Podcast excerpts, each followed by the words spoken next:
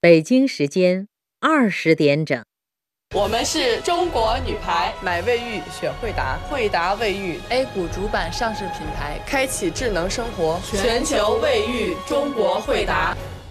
人民保险服务人民，中国人民保险集团。品质好米源自吉林，来自世界黄金水稻带的真正好米，颗颗晶莹，粒粒饱满，口口留香。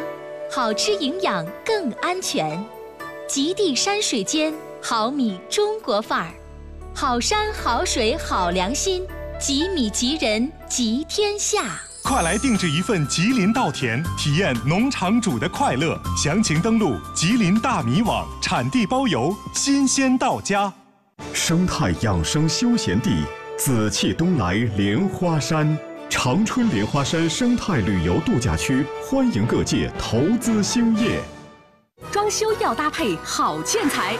中国联塑 CCTV 大国品牌，用管道为城市添砖加瓦，为您构筑轻松生活，以品质诠释大国品牌。中国联塑，千家万户我选红陶，红陶陶瓷正品正货广东砖。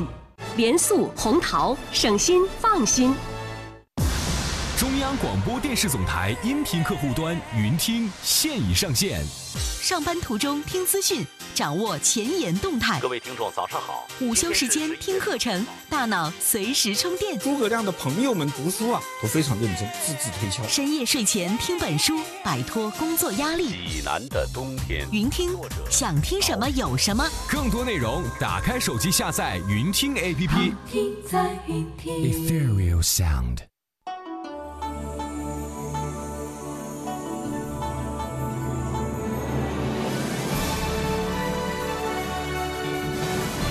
中央人民广播电台《中国之声》。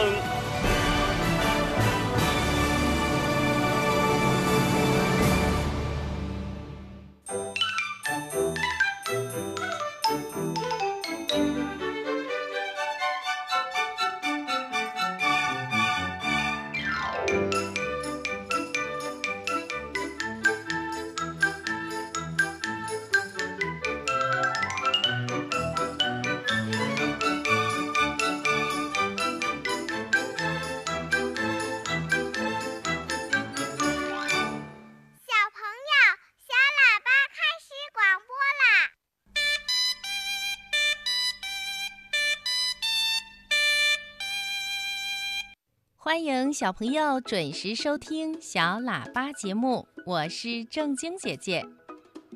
听广播的小朋友，你见过小蚂蚁吗？那你知道小蚂蚁的家在哪里吗？今天小朋友提出的小问号啊，是蚂蚁为什么要住在地下的洞里？嗯，小朋友们呢，可能平时也会在路上看到小蚂蚁。看到它们成群结队、忙忙碌碌的在搬运东西。要下雨了，小蚂蚁们东奔西跑的大逃亡。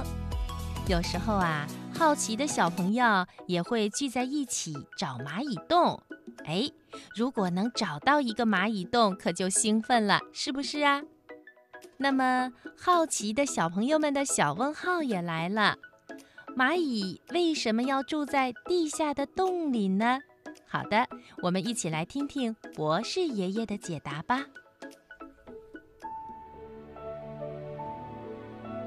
天上的星星为什么不会掉下来呢？世界上真有美人鱼吗？北极怎么没有企鹅呀？动物会做梦吗？不要着急，不要着急。让我一个一个回答你。我是博士爷爷。博士爷爷好，我叫刘夏言，今年六岁了。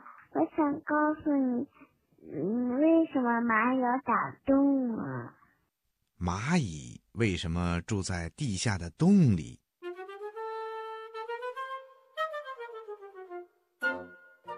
小小的蚂蚁呀，勤劳勇敢，而且还很有协作精神。他们在蚂蚁王国里过着快乐的集体生活。蚂蚁王国有雄蚁、蚁后、兵蚁和工蚁等成员。工蚁的任务啊是最繁重的，他们要挖蚂蚁洞、寻找食物、帮助蚁后干活、照顾小蚂蚁、打扫卫生等等工作。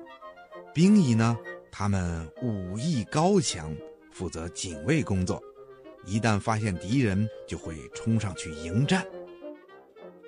蚁后和雄蚁的任务啊，是生育小蚂蚁。蚂蚁们把家安在地下的洞里，是因为这里呀，炎热的夏天太阳晒不着，寒冷的冬天大风吹不着。另外呀，把家安在地下的洞里也比较隐蔽。不容易受到破坏，这跟蜜蜂王国的建筑比起来呀，蚂蚁洞就不那么讲究了，不像蜂巢那样，每个蜜蜂都有自己的房间。在蚂蚁王国里呢，不管是大蚂蚁、小蚂蚁，还有那些没有变成蚂蚁的蚂蚁蛹，它们呐，通通住在一个大的洞穴里。他们这样住。是为了遇到危险的时候啊，方便照顾小蚂蚁，好赶快的搬家。比如遇到下大雨的时候，雨水会渗进蚂蚁洞，大蚂蚁们就立刻把小蚂蚁和蚂蚁蛹叼在嘴里，迅速的跑到安全的地带，再找一个干燥安全的地方，重新挖一个蚂蚁洞来安家。如果水淹的不那么厉害，蚂蚁们呐就会转移到地势高一点的洞里，建立起自己的新家。小朋友，你们说，这些小蚂蚁是不是很聪明又能干呢？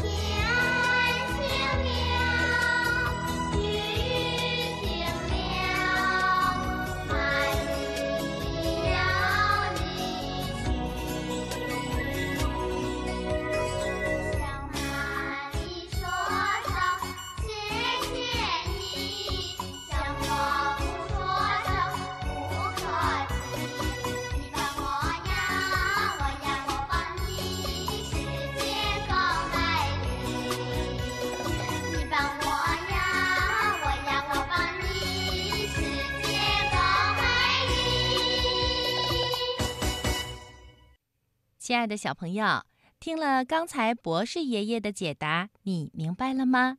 如果你也有小问号想问博士爷爷，别忘了发送你的问题到小喇叭的微信公众平台。小喇叭的微信公众号就是“小喇叭”这三个字。接下来是“国学小天地”栏目，让我们一起走进国学小天地。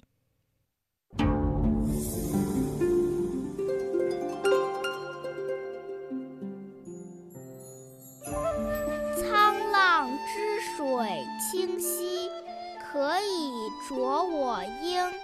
沧浪之水人之初，性本善，性相近，习相远。苟不教，性乃迁。国学小天地。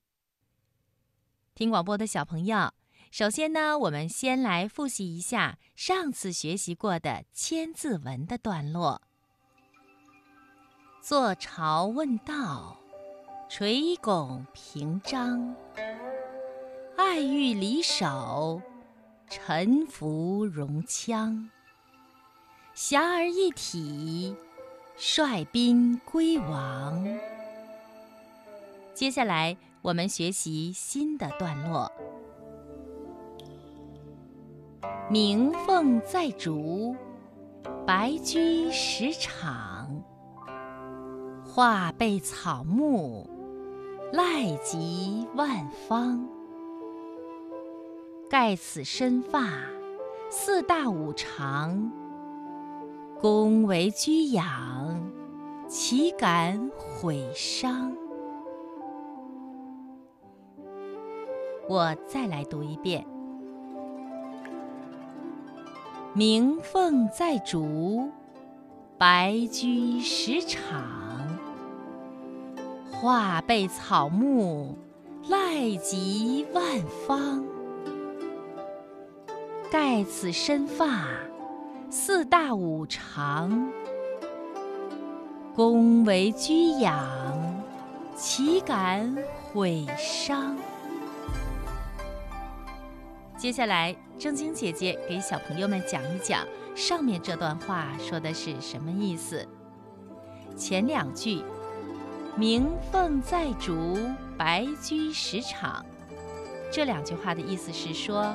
凤凰在竹林间欢乐地鸣叫，白驹就是指小白马。那这两句话的意思就是说，凤凰在竹林间欢乐地鸣叫，小白马在牧场上悠闲自在地吃草。画被草木，赖及万方。这两句话的意思是说。大地草木沐浴着君王的恩泽，欣欣向荣。天下的百姓在君王的恩泽下，过着幸福的生活。盖此身发，四大五常。恭为居养，岂敢毁伤？这两句话的意思是说。人的身体、头发、皮肤，也关系到做人的道理。恭敬地想着父母的养育之恩，哪里还敢毁坏损伤自己的身体呢？亲爱的小朋友，你明白了吗？好的，下面正晶姐姐再和小朋友们一起读一遍。鸣凤在竹，白驹食场。画被草木，赖及万方。盖此身发，四大五常。恭为居养，岂敢毁伤？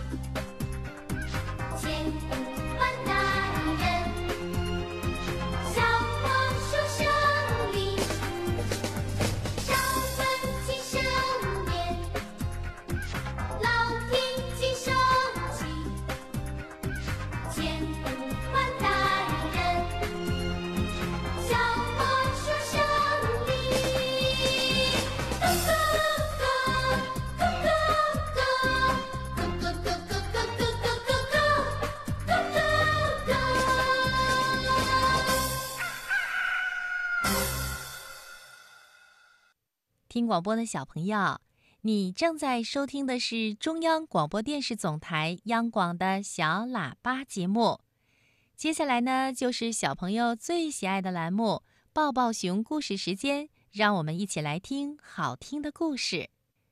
好听的故事听不够，好听的故事听不完。小喇叭最会讲故事，动听的故事堆成山。小喇叭好听的不得了。爸爸讲故事时间。小朋友，刚才呢，我们在千字文里讲到了，要经常想到父母的养育之恩。接下来我要给小朋友讲的这个故事呢，是我国古代二十四孝故事之一，名字就叫《怀橘怡亲》。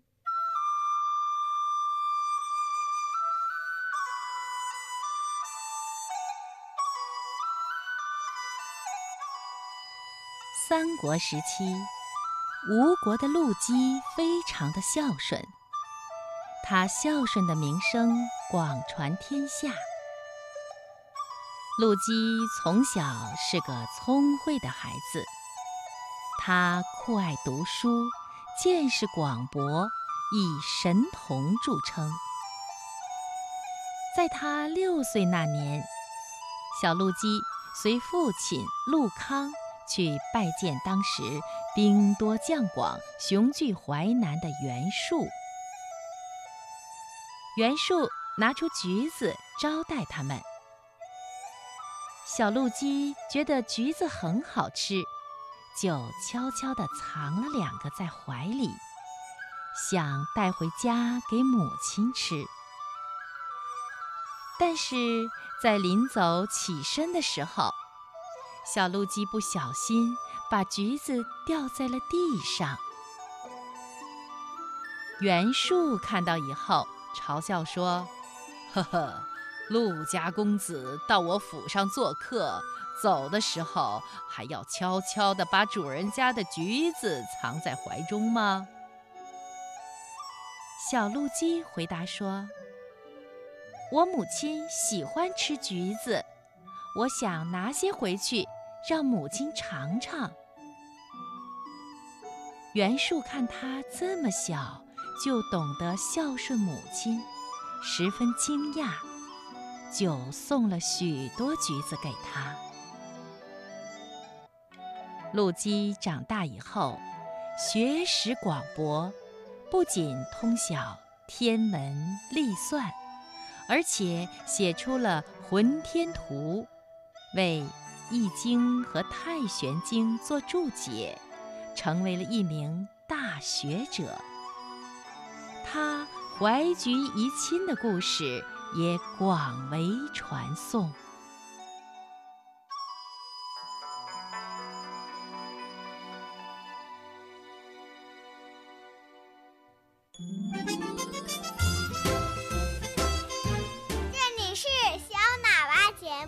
我爱听小喇叭，我爱听小喇叭。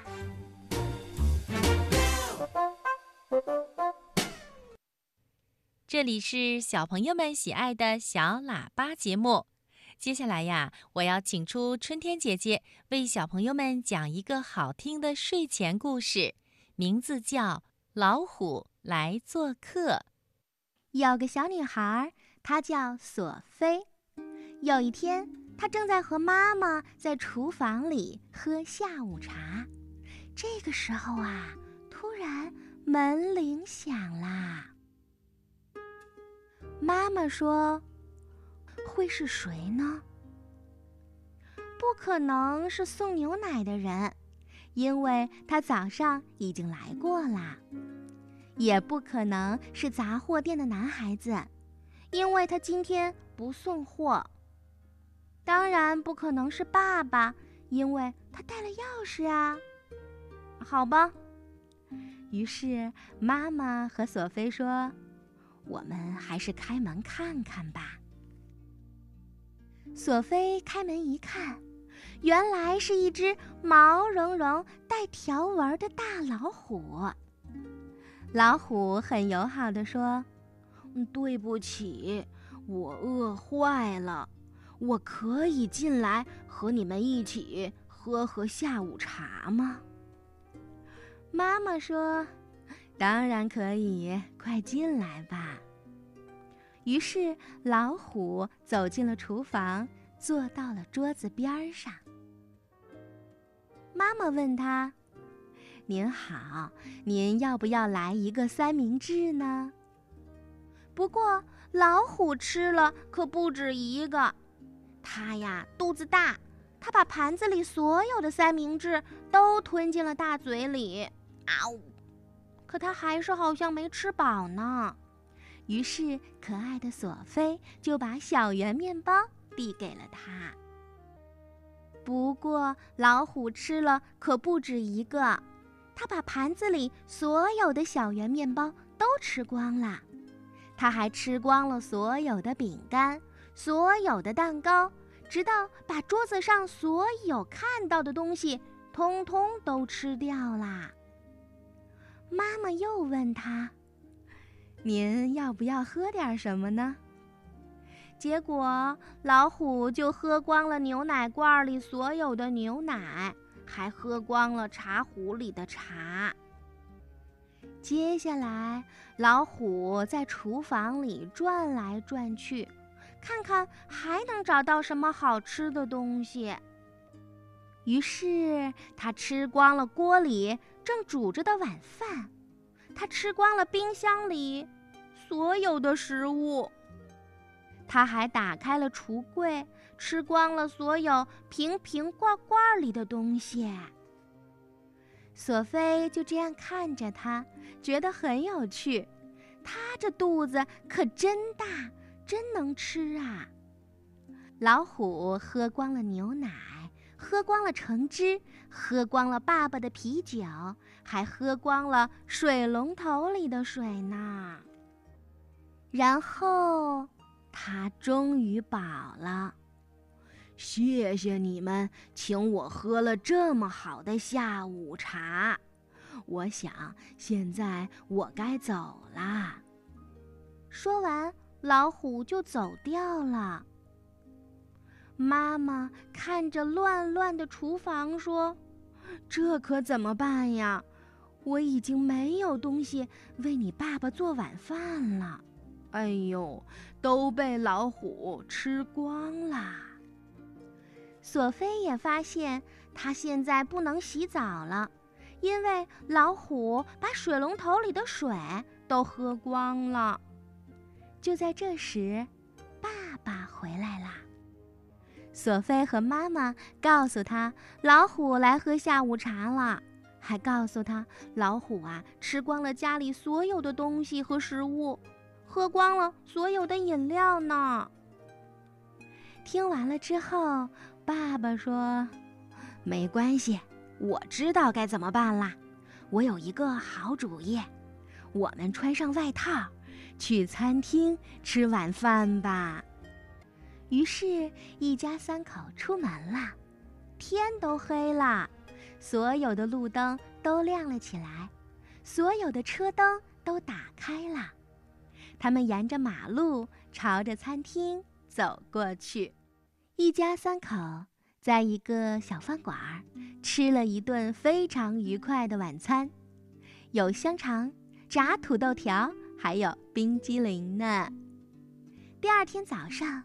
索菲和妈妈去买东西，他们买了好多好多吃的东西，而且呀，他们怕下次老虎再来，还精心为他买了一大罐虎粮呢，以备老虎再来喝下午茶。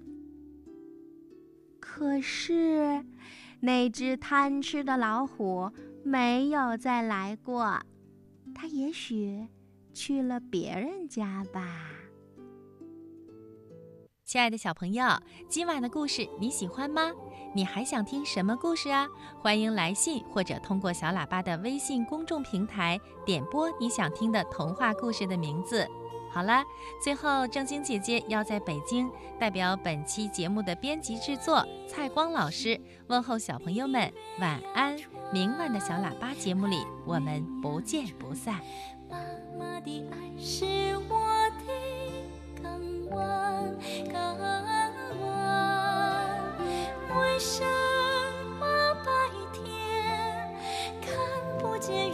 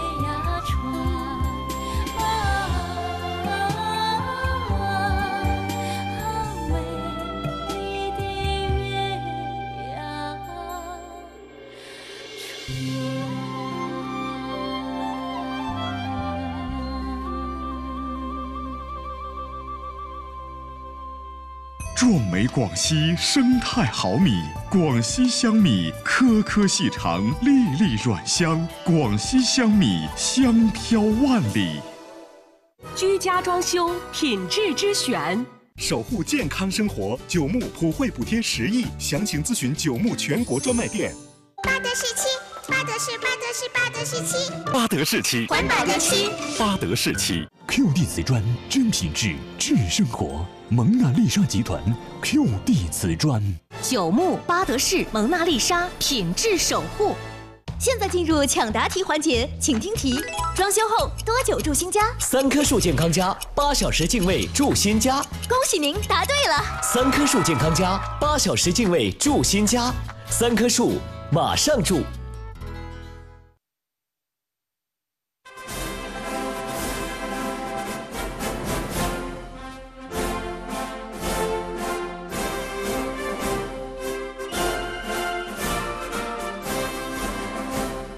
中央人民广播电台，中央人民广播电台，全国新闻联播。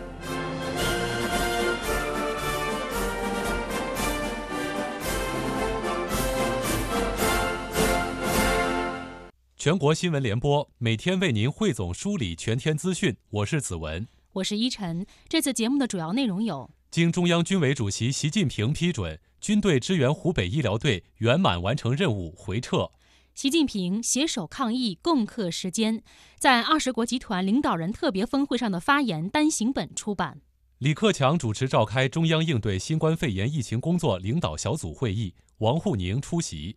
国家卫健委数据显示，我国现有本土重症。